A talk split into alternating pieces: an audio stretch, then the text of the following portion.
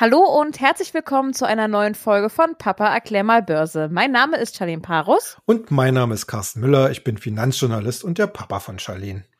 Und aus diesem Grund treffen wir uns hier jede Woche im Podcast, um über die aktuelle Finanz- und Wirtschaftssituation zu sprechen. Genau. Wenn ihr auch unter der Woche Finanznews von uns hören möchtet, beziehungsweise lesen möchtet, dann geht doch mal auf unsere Internetseite auf www.börse-global.de, Börse mit OE. Noch nie war die Globalisierung so ein großes Thema wie in den letzten Jahren. Die Welt ist vernetzt, die Flugpreise günstig wie nie und Cityhopping gehört für viele zum Alltag. Schnell mal für ein Shoppingwochenende nach New York ist fast schon normal. So zumindest vor Corona. Doch jetzt bleiben die Flugzeuge wochenlang am Boden und mit ihnen auch wir. Und irgendwie ging das alles in den letzten Wochen. Hat Corona denn die immer voranschreitende Globalisierung nun gestoppt und entwickelt sich diese vielleicht jetzt sogar wieder zurück? Ja, eine gute Frage, die ich glaube, alle, die in irgendeiner Art und Weise mit Wirtschaft und auch mit Gesellschaft zu tun haben, umtreibt äh, derzeit. Die Wirtschaft natürlich fragt sich, äh, diese starke globale Vernetzung, die wir in den Produktionszyklen äh, beziehungsweise in den Produktionsschritten haben, äh, ist die jetzt auch passé? Muss man sich vielleicht wieder eher an regionale Zulieferer, sowohl auf den äh, Rohstoffmärkten als auch auf den ähm, Halbzeugen, also auf den Vorprodukten etc. spezialisieren. Natürlich fragen die Kunden, also die Verbraucher, so wie wir, äh, macht es überhaupt Sinn, jetzt noch mal ins Flugzeug zu steigen, irgendwo für ein Wochenende hinzufliegen, wenn ich hier vielleicht noch äh, zwei, drei, vier Stunden mit irgendwelcher Maske äh, im Flugzeug sitzen muss. Mhm. Und natürlich ist jetzt wirklich die Frage, erstens, wie schnell kann es eine tatsächliche Normalisierung äh, geben nach Corona. Ich habe ja an dieser Stelle ja auch schon des Öfteren gesagt, es wird viel womöglich eine neue Normalisierung geben. Also das heißt, dass es Dinge geben wird in unserem Zusammenleben und auch in unserer wirtschaftlichen äh, Aktivität, die wir so vorher nicht hatten. Die spannende Frage ist halt, wie stark unterscheidet die sich von vor Corona? Ähm, ich glaube nicht, dass die Globalisierung als solche zurückgedreht werden kann. Dafür ist sie per se eigentlich für viel zu viele Menschen äh, eigentlich ein Segen gewesen. Äh, weil gerade zum Beispiel, nehmen wir mal das Beispiel Asien. Äh, mhm. Äh, hier haben wir in den letzten Jahren auch dank Globalisierung einen unwahrscheinlichen Wohlstandszuwachs bekommen. Äh, natürlich im Verhältnis gesehen zu den normalen westlichen Industrienationen ist das noch ganz, ganz gering. Aber äh, wenn man sich die Basiseffekte anguckt und mag es im Vergleich zu dem äh, bundesdeutschen Facharbeiter auch noch Hungerlöhne sein, sind sie halt mhm. für diese Länder und für die Menschen, die dort leben, eben unwahrscheinliche Lebensverbesserungen. Das, das ist ja auch kein Projekt von ein oder zwei Jahren, sondern hier rechnen wir halt wirklich ja. in Jahrzehnten. Also Globalisierung hat positive Effekte.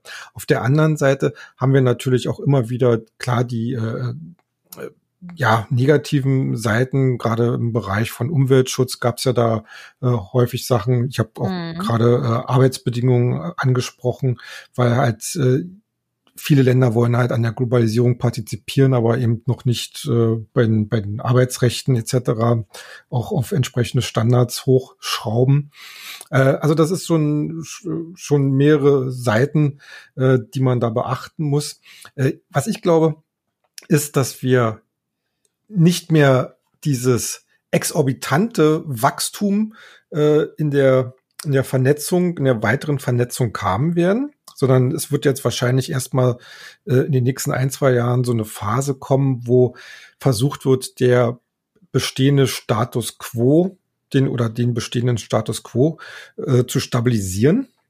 Aber danach, glaube ich, wird die gesamte Welt nach und nach wieder in den äh, positiven Globalisierungsmechanismus mhm. wieder einsteigen.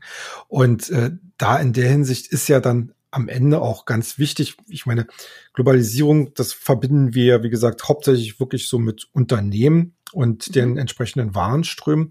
Aber wir wissen ja alle, der Türöffner für die Globalisierung sind wir Menschen. Das heißt, die Touristen, die in fremde Länder fahren, die Geschäftsleute, die in äh, fremde Länder fliegen, äh, die zu uns kommen oder äh, die Auswanderer. Also im Prinzip das äh, nicht, nicht die Warenströme äh, sind sozusagen die erste Stufe der Globalisierung, sondern die Menschenströme.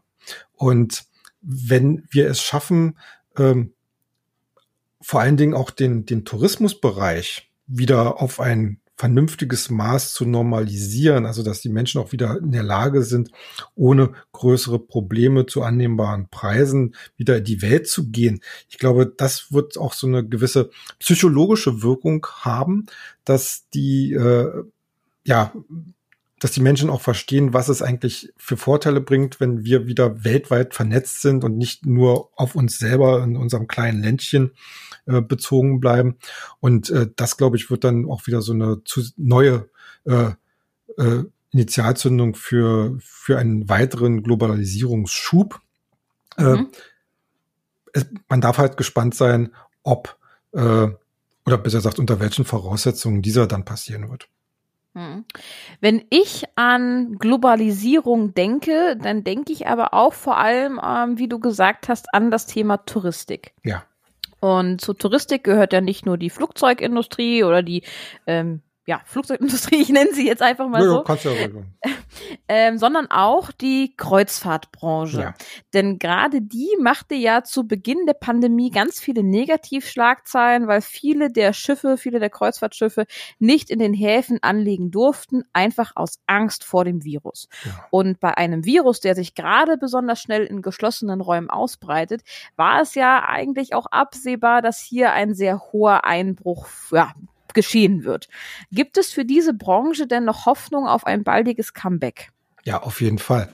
Ähm, du hast vollkommen recht. Äh, die Kreuzfahrtschiffe gelten so ein bisschen äh, unter der äh, unter der Maßgabe des, der Corona-Pandemie quasi so als Fanal, als, als Auslöser, als Nachweis äh, dafür, mhm. dass man gerade bei solchen Sachen, einem Virusepidemien, äh, ähm, hier äh, entsprechend äh, hohe Risiken fährt, dass das sich halt über die Welt verteilt. Übrigens auch äh, gleichbedeutend auch die Flugzeuge, also die mhm, Airlines. Ja, klar.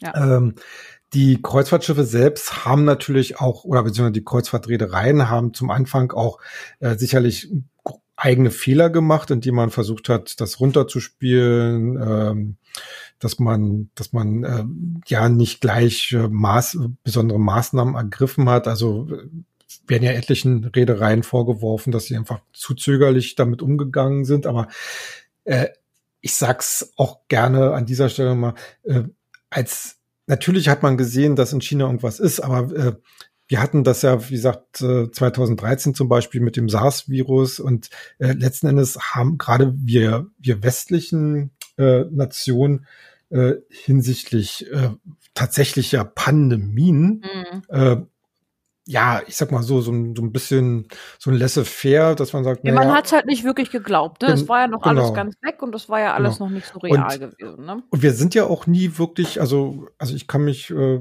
nach der spanischen Grippe, äh, die ja auch weltweit äh, ich glaube in den 20er Jahren oder so wütete, ähm, kann ich mich eigentlich auch an keine Pandemie erinnern, wo wir jetzt als Europäer oder, oder die Amerikaner jetzt nun besonders betroffen waren. Eigentlich war es immer weit weg, irgendwelche Afrikaner oder irgendwelche Asiaten, aber uns hat es ja eigentlich so nie betroffen.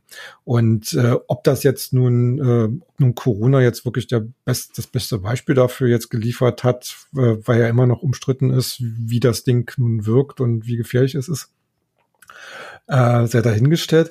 Aber natürlich, wie gesagt, die Kreuzfahrtreedereien als, als Verbreiter des Virus standen am Pranger. So. Mhm. Und wie äh, sieht's jetzt aus? Jetzt äh, ändert sich im Prinzip langsam so das Stimmungsbild. Äh, woran kann man das festmachen? Ganz einfach an den Buchungen.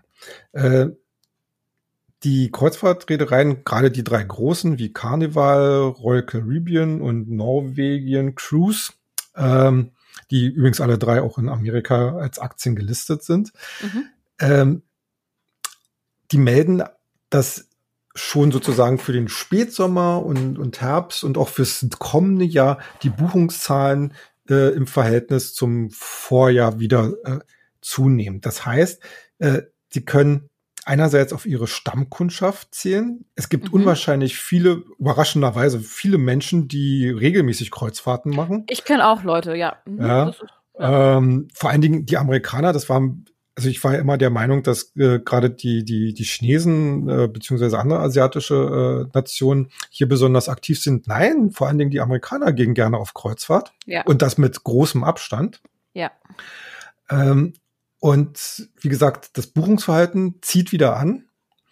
Äh, die betroffenen Unternehmen arbeiten augenscheinlich daran, äh, jetzt auch Maßnahmen umzusetzen, um solche neuen Ausbrüche äh, zu verhindern. Jetzt müssen wir als Börsianer, sag ich mal, abwarten, was das am Ende für die Wachstumsprognosen bedeutet. Also äh, werden die Kapazitäten deutlich eingestampft. Also äh, die letzten Jahre war es ja so, dass immer größere Schiffe mit immer größeren äh, Kapazitäten äh, gebaut worden sind. Vielleicht gibt es hier eine gewisse Trendumkehr oder die Schiffe, die im Dienst gestellt sind oder jetzt demnächst gestellt werden. Äh, vielleicht bleibt da ein Drittel dann der Kapazität jetzt ungenutzt, um einfach mhm. diese Gesundheits äh, Pläne dann und Hygienepläne durchzusetzen. Das ist natürlich dann immer die Frage, äh, wie sich das dann am Ende wirklich auf Umsatz und Gewinn auswirkt. Könnte es da ja. vielleicht jetzt einen Gegentrend geben? Also die Kreuzfahrtschiffe sind ja in den letzten Jahren immer riesiger geworden. Das waren ja schon schwimmende Städte fast ja, gewesen. Ja, genau, Dass es vielleicht jetzt wieder in eine andere Richtung geht, gerade um solche Infektionsherde in großen Massen zu vermeiden? Äh, ist eine spannende Frage. Also würde ich mir aber momentan gar nicht zutrauen, darauf zu antworten. Äh, ich gehe mal davon aus, äh, dass es eine richtige Trendwende nicht geben wird. Ich ich glaube, äh, die, äh, die Reedereien werden vielleicht so das eine oder andere ähm, Schiff, kleinere Schiff in Zukunft in Dienst stellen, wobei man wirklich sagen muss, äh, wir müssen dabei auch drauf schauen, wo sie denn eigentlich ihr Geld verdienen oder bei wem sie ihr Geld verdienen. Und ungefähr zwei Drittel äh, der Kreuzfahrttouristen äh, gehen auf Budgetreisen, also möglichst preiswert. Ja. Mhm. Äh, aber letzten Endes sind es dann aber auch so zwischen 15 und 20 Prozent, die Premium-Reisen nutzen, also dann auch wirklich Luxus. Mhm. Und da wird's dann interessant, weil die sind nämlich bei meistens äh, nicht so preissensitiv und da kann es dann vielleicht auch mal ein Tausender mehr kosten. Und das wäre natürlich schon die Klientel, wo man sagt, okay, du kriegst ein kleineres, überschaubares Schiff mit, mit vielleicht mehr, äh, mehr Angebot, mehr Luxus. Äh, und das rechnet sich am Ende doch noch für uns. Also das wäre sicherlich eine ganz spannende Angelegenheit. Aber was ich noch äh, sagen wollte ist, äh, wenn jetzt das Buchungsverhalten wieder anzieht, äh, dann heißt das natürlich auch, dass an der Börse wahrgenommen wird, dass es hier, wie gesagt, in kleinen Schritten äh, wieder Richtung Normalität geht. Und jetzt wird's ganz spannend, weil zum Beispiel äh, Carnival, also der der, der größte, äh, die größte Reederei, äh, hat angekündigt, Anfang August, äh, also da schwanken jetzt die Informationen zwischen 1. August und 20. August, äh, wieder mit den ersten Schiffen auslaufen zu wollen. Mhm. Und was wir jetzt hier auf unserer Börsianer-Seite her sagen, ist, wenn das erste Kreuzfahrtschiff wieder den Hafen verlässt, dann ist bei den Aktien wahrscheinlich kein Halten mehr. Ich meine, die haben jetzt schon ganz gut gewonnen, aber äh, wenn man sich überlegt, wie die ja wirklich zerprügelt worden sind, äh, mhm. äh, sind für uns eigentlich alle äh, Kreuzfahrtreedereien, äh, börsennotierten, äh, immer noch Chancen auf 100, 200 oder 300 Prozent, was man sich da so vorstellen kann. Aber wenn ich mir jetzt zu diesem Punkt mal ein Negativszenario ausmale, ja. erstes Kreuzfahrtschiff läuft aus, Corona bricht aus, warum auch immer, ne? Sicherheitsvorkehrungen ja. wurden getroffen und das äh, hat irgendwie alles nicht funktioniert, ist trotzdem einer durchgefluppt. Es braucht ja nur einen. Ja. Ähm, wäre dann dann nicht die Reaktion der Börse, dass dann die Kurse gleich wieder einkrachen? Das würde ich jetzt äh, ehrlich gesagt auch erstmal annehmen, ja. Äh, die Tatsache ist äh, oder die Frage ist äh, hier begleitend, äh, wie hat sich die Gesellschaft inzwischen äh, zu diesem ganzen Thema äh, positioniert? Also wenn man sich mal überlegt, jetzt auch in Deutschland, hier, wenn man, wenn man so sich die Medien anguckt, hier die, ähm, dieser Massenausbruch in, in Göttingen und mhm. ähm, gab es, glaube ich, noch einen anderen ja, so Ort diese oder so. Herde, die man jetzt ja. wieder mehr hört. Ähm. Mhm. Aber die, die Grundlinie ist da, ist da letzten Endes äh, ja trotzdem vorgegeben, dass das eigentlich alles auf, auf Normalisierung äh, setzt mhm. und sich davon nicht beirren lässt, zumindest nicht an der Börse. Also äh, ja klar, wenn, wenn so ein Kreuzfahrtschiff äh, äh, ausläuft äh, und da gibt es einen Corona-Fall, dann wird man sich sicherlich fragen, was ist da jetzt schiefgelaufen. Aber ich glaube ehrlich gesagt nicht, dass man dann erneut die ganze Branche äh, auf, auf Null-Diät setzt. Hm. Also du denkst, dass gerade diese großen ähm, Reedereien, die du gerade nanntest, ähm, Royal Caribbean, ähm, Carnival und Norwegen, ja. dass man die mal im Auge behalten ja, sollte. Das sollte man auf jeden Fall. Okay. Ähm, zu Beginn der Pandemie vor ein paar Wochen beziehungsweise Folgen hatten wir ja auch mal so in Richtung Online-Booking-Dienste geschaut. Damals mhm. haben wir gesagt, dass es wahrscheinlich so sein wird, dass die mit einem blauen Auge davonkommen. Ist es denn jetzt wirklich so eingetroffen? Äh, kann man eigentlich schon so sagen. Äh, wobei auch hier festzustellen ist, dass die Krise äh, ein gewisses Umdenken ähm, ja gebracht hat. Denn äh, also wir hatten ja damals zum Beispiel über Expedia geredet, über Trivago oder über Booking.com mhm. beziehungsweise mhm. Booking Holding, also also die, die Muttergesellschaft der der entsprechenden Webseite. Und äh, was festzustellen ist, äh, die meist, also diese Firmen sind noch halbwegs glimpflich, sage ich mal, so halbwegs glimpflich bisher durch die Krise äh, gekommen.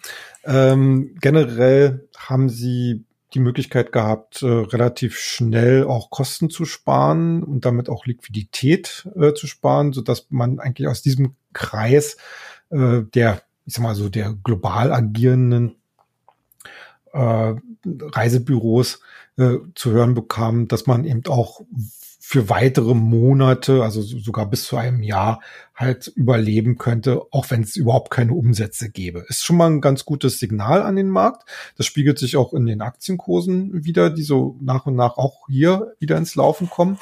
Äh, die interessante Frage ist, äh, das internationale Geschäft, welche Rolle wird es zukünftig spielen? Denn in der Krise haben sich äh, gerade die großen Anbieter vor allen Dingen darauf jetzt konzentriert, möglichst lokale und regionale Anbo Angebote nach vorne zu schieben. Also mhm. Städtereisen, nehmen wir mal jetzt, wir bleiben mal in Deutschland, also Städtereisen innerhalb von Deutschland, vielleicht noch mal ein bisschen jetzt nach Österreich, wo man ja wieder reisen kann. Äh, aber wie gesagt, möglichst eher so im engeren Umfeld, wenn man, wenn man ja weiß, es gibt immer noch die Schwierigkeiten mit dem Fliegen oder mit, mit möglichen, äh, die Reisewarnungen sind ja, glaube ich, äh, der, der Bundesregierung sind ja, glaube ich, immer noch nicht au aufgehoben. Es wird immer nur geplant. Nee, bis 15. Ja? Ab, ab 15. ist er also, aufgehoben, bin ja. Ich, bin 15. Ich, 6. ja. Okay, aber äh, ich, scharre schon mit den Hufen. aber es gibt halt wahrscheinlich auch sehr, sehr viele, die eben nicht scharen, sondern sagen, na, ja. warten wir lieber noch mal ein oder zwei ja, Monate ab. Und äh, in diesem Umfeld, wie gesagt, ist es eigentlich, glaube ich, schon eine ganz gute Strategie, sich erstmal weiterhin auf regionale Reisen, auch Kurztrips äh, zu fokussieren und damit einfach äh, diese diese aktuelle, ja, Durststrecke damit auch äh, besser zu überstehen, als es vielleicht manch äh, kleineres Reisebüro halt in der Lage ist. Hm.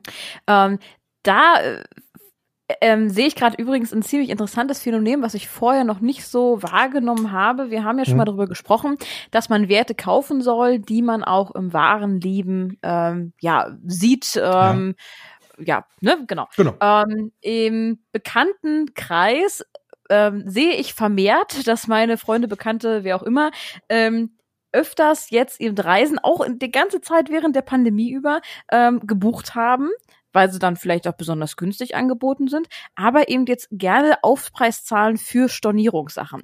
Das heißt, die eigentlich, also auch bei mir im, im, im nahen Umfeld hat das Portal weiterhin, oder die Portal, ich will jetzt keinen konkreten nennen, ähm, weiterhin Bekanntheit gehabt äh, oder wurde genutzt, sage ich mal, ne, um Mhm. es auf diesem Weg zu umschreiben.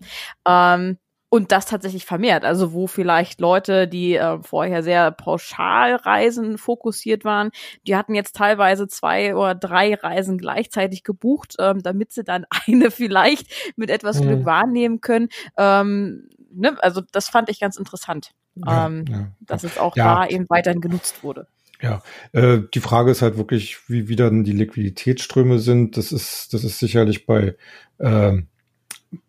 ma- manchen Reisebüros äh, immer ein Problem, aber äh, ich sag mal so, äh, bei, wenn, wenn ich mich recht, wenn ich recht informiert bin, bin, ist ja zum Beispiel Trivago oder Booking und, und Expedia, äh, die Leit, die vermitteln ja, glaube ich, nur, ne? Und, und kriegen dafür dann von den Hotels ihre Gebühren. Und das ist vielleicht dann finanziell nicht ganz so äh, ja schlimm, wenn, wenn dann entsprechende Stornierungen sind, als wenn es äh, kommt, wie gesagt, für die Hotelseite vielleicht äh, komplett Ja. dann ausfällt. Aber es ist klar, ja, also äh, die Nachfrage ist, ist da. Ja, würde ich, würde ich behaupten. Ähm, ich möchte noch mal ganz kurz zurück aufs Wasser gehen, ähm, denn es gibt ja schließlich nicht nur Schiffe zu touristischen Zwecken, sondern auch zu logistischen. Der Onlinehandel hat ja während der Krise ordentlich zugelegt. Ähm, wie sah es denn in diesem Zuge eigentlich mit den Containerreedereien aus? Ja, jetzt würde ich mal ganz ketzerisch sagen, ganz schlimm, ganz schlimm. Äh, ähm, natürlich, äh, die Containerreedereien äh, sind natürlich extrem betroffen worden äh, von der Corona-Krise, von dem Lockdown, erst in China, dann Europa, dann Amerika. Und das Problem bei denen war im Großen und Ganzen, dass sie ja schon aus einer anderen Krise kamen, nämlich dem Handelsstreit zwischen Amerika und China. Wir Mhm. erinnern uns. Ne? Ja. Ähm, aber äh, interessanterweise, es, äh, wie soll ich sagen, äh, es gibt halt auch Firmen, die noch relativ gut damit zurande kommen. Ähm, der Marktführer Maersk zum Beispiel, ähm, die, der konnte im ersten Quartal trotz schon beginnender Corona-Einflüsse äh, seinen operativen Gewinn noch mal deutlich erhöhen und äh, er hat zwar das Problem, dass er da auch damit rechnet, dass wahrscheinlich im laufenden zweiten Quartal, wenn wir was wir alle annehmen, das Tief der Corona-Krise gesehen haben, jetzt das wirtschaftliche Tief, äh, hier nochmal 20 bis 25 Prozent seines Transportvolumens einbüßen wird. Aber äh, nichtsdestotrotz gehen eigentlich alle Reedereien, so zumindest mein Kenntnisstand, davon aus, dass sich das im zweiten Halbjahr und dann vor allen Dingen in 2021 so langsam wieder normalisiert.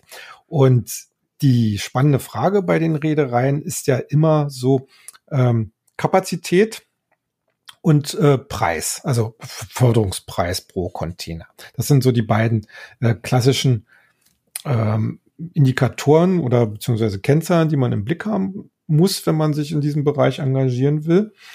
Und da haben wir äh, in den vergangenen Jahren äh, auf der Kapazitätsseite einen Trend bekommen, der durchaus noch ausbaufähig ist. Also das heißt, wir hatten deutliche Überkapazitäten. Mhm. Die sind zum Teil abgebaut worden, zum Teil haben sich äh, Reedereien zusammengeschlossen in Allianzen, die dann so intelligente Namen hatten wie The Allianz, Al Allianz, oder wie man das ausspricht. Ähm, also die, die Branche an sich äh, leidet halt nicht mehr so unter Überkapazitäten und deswegen kann auch eine wirtschaftliche Erholung, die wir eigentlich ja alle erwarten, ähm, in der Hinsicht auch höchstwahrscheinlich sehr gut durchschlagen auf die Ergebnisse, Mhm. beziehungsweise aus die, auf die Auslastung. Jetzt ist dann halt noch die Frage des Preises. Ähm, hier sind wir eigentlich, äh, wenn man jetzt zum Beispiel ähm, solche Frachtgüter wie äh, Eisenerz oder Kohle oder so nehmen, also sogenannte Schutzgüter oder Hauptfrachtgüter. Da gibt es einen schönen Preisindex, der heißt der Baltic Dry Index, der, der halt für solche Sachen wie, wie Kohle, Zement, Getreide etc., also Schutzgüter äh, berechnet wird. Und der ist ähm, auf dem tiefsten Stand seit 2016. Und eigentlich ist meine Vermutung, dass er damit eigentlich auch die, das Tief seiner Talsohle gesehen hat und es von dort aus eigentlich wieder nur nach oben gehen kann. Wie gesagt, jetzt nicht sofort. Das wird ein äh, langes Spiel werden. Vor allen Dingen, weil ja auch äh, uns der, der US-Präsident inzwischen ja wieder Richtung China stänkert, mhm. was äh, sehr problematisch sein könnte, wenn man auch nicht weiß, in welche Richtung äh, das dann geht. Aber ganz grundsätzlich würde ich sagen, äh, auch die Containerreedereien haben gute Chancen, ähm, wieder sich in ihren Marktwerten und in ihren Geschäften zu erholen. Das Problem für Anleger ist halt, die meisten börsennotierten Reedereien gibt's nur in Asien. Da mhm. ist relativ schwer ranzukommen. Aber wir haben hier in Deutschland, haben wir Hapag-Lloyd. Äh, die kann man sich sicherlich anschauen und dann, wie gesagt, die äh, dänische Maersk. Ähm, um das Thema Basics der Finanzanalyse aus der letzten ja. Folge nochmal aufzugreifen, wollte ich eine Sache heute ansprechen, die mir besonders äh, bzw. vermehrt in den letzten Tagen aufgefallen ist. Es wird immer wieder über das Erreichen bzw. Durchbrechen der 200-Tage-Linie gesprochen. Wie errechnet sich diese 200-Tage-Linie und was ist dabei zu beachten? Ja, äh, ein sehr schönes Thema. Äh, das ist zwar, wie du schon gerade sagtest, wirklich recht starkes Basic, aber gerade in Zeiten wie diesen äh, können, können die sogenannten gleitenden Durchschnitte, wozu auch die 200-Tage-Linie gehört, äh, schon einen wichtigen Impuls oder ein wichtiges Signal für bestimmte Trendentwicklungen geben. Also ganz einfach gesprochen errechnet man das, indem man die Kurse der letzten äh, 200 Tage addiert und dann durch die Anzahl der Tage äh, dividiert und dann erreicht, erreicht man dann halt entsprechenden Durchschnittskurs und das wird dann so weitergeschrieben. Es gibt für die unterschiedlichsten Laufzeiten gibt es solche gleitenden Durchschnitte. Also etabliert haben sich neben der 200-Tage-Linie vor allen Dingen die 100-Tage-Linie, ist so eher so was für mittelfristige äh, Investitionen und dann für die ganz kurzfristigen gibt's dann die 38 oder zum Beispiel die 50-Tage-Linie. Mhm. Äh, das Interessante an den gleitenden Durchschnitten ist letzten Endes, dass sie ja äh, Trends vorgeben. Ne? Das ist zwar alles auf die Vergangenheit bezogen, aber äh, sie äh, zeigen schon, wo ein gewisser Trend im Aktienkurs, der ja manchmal doch äh, mitunter sehr großen Schwankungen, auch Ta Tagesschwankungen unterworfen ist, wo eben so ein genereller Trend hingehen kann. Die 200-Tage-Linie, das ist eigentlich so das längste, was es an der Börse gibt. Die hat natürlich die Funktion, einen langfristigen Trend äh, darzustellen und wird dann besonders interessant, wenn sie entweder von unten oder von oben durchbrochen wird. Denn das das eine, also von unten durchbrochen, heißt, hier wird womöglich ein neuer, besserer Trend etabliert. Wenn die 200-Tage-Linie nach unten durchbrochen wird, wird natürlich äh, entsprechend interpretiert, dass hier der bisherige Trend äh, jetzt nach unten verlassen wird, also äh, eine, sich eine negative Entwicklung anschließen kann. Äh, ich es mal an einem Beispiel festmachen. Dann nehmen wir ganz klassisch mal den DAX. Mhm. Ähm, der DAX, wie gesagt, der war ja im Februar, März abgestürzt bis auf 8400 Punkte, hat sich dann so langsam wieder berappelt und im Bereich von 10.600 Punkten kam er dann an seine 50-Tage-Linie. Also das war dann schon für die kurzfristigen äh, Anleger, die jetzt sagten, wo ja immer so die Frage im Raum stand, wird es jetzt eine V äh, förmige Erholung oder so eine U oder L oder jeden Buchstaben, den du dir da vorstellen kannst. äh, da hat man als erstes drauf geschaut. Und der DAX hat die 50-Tage-Linie durchbrochen. Nach mhm, oben. Nach unten. Ach, ach so. Nach oben, nach oben. So, dann hat er zweimal nochmal geschwächelt und hat diese Linie letzten Endes bestätigt als Unterstützung. Da hat dann der Markt gesagt, wunderbar, hat alles gehalten. Jetzt gehen wir den nächsten äh, Widerstand, äh, den nächsten gleitenden Durchschnitt an und das war die 100-Tage-Linie. Die liegt aktuell bei rund 11.600 Punkten. Ne? Mhm. So, da sind wir Ende Mai drüber. Auf äh, Tagesbasis noch mal ganz kurz getestet und dann, wir wissen ja, wir hatten ja in den letzten Tagen richtig, richtig super Börse, ging es steil nach oben und schon bei jetzt lass mich mal ganz kurz gucken auf mein Terminal. Bei 12.100 Zählern im DAX war die 200-Tage-Linie, die jetzt auch schon durchbrochen werden konnte. Und was mhm. sagt, und was sagt uns das? Das heißt, der zuvor, äh, also seit ungefähr mh, hm, Anfang März war die 200-Tage-Linie abwärts gerichtet. Das heißt also negativer Trend wurde etabliert. Wenn jetzt der DAX diese Linie nach oben hin durchbricht oder durchbrochen hat, ist das im Prinzip äh, das Signal, dass hier die 200-Tage-Linie als Trendindikator langsam wieder nach oben dreht und wir hier eine positive Unterstützung dafür bekommen, dass der DAX beispielsweise in Richtung äh, ja 3600, vielleicht sogar 14.000 Punkte läuft. So, das ist zum Beispiel jetzt äh, der Index. Ich kann es auch gerne mal für eine für eine Aktie machen. Unser allseits beliebte Lufthansa, die ja in den letzten Tagen wieder eine Schlagzeile nach der anderen rausgehauen hat. Mhm. Äh, da sieht es nämlich äh, momentan noch kritischer aus. Zwar hat sie auch geschafft, äh, die 50-Tage-Linie zu durchbrechen, aber 100 und 200-Tage-Linie sind immer noch abwärts gerichtet. Und die 100-Tage-Linie, da wird es nämlich jetzt als, als erstes spannend, die liegt nämlich knapp unter 11 Euro. Und äh, erst wenn diese Marke durchbrochen werden kann, dürfte das für den Markt ein ganz wichtiges charttechnisches Signal geben, dass man hier sozusagen ein bisschen seine Zurückhaltung aufgeben kann und da auch wieder investieren, wer noch nicht drin ist.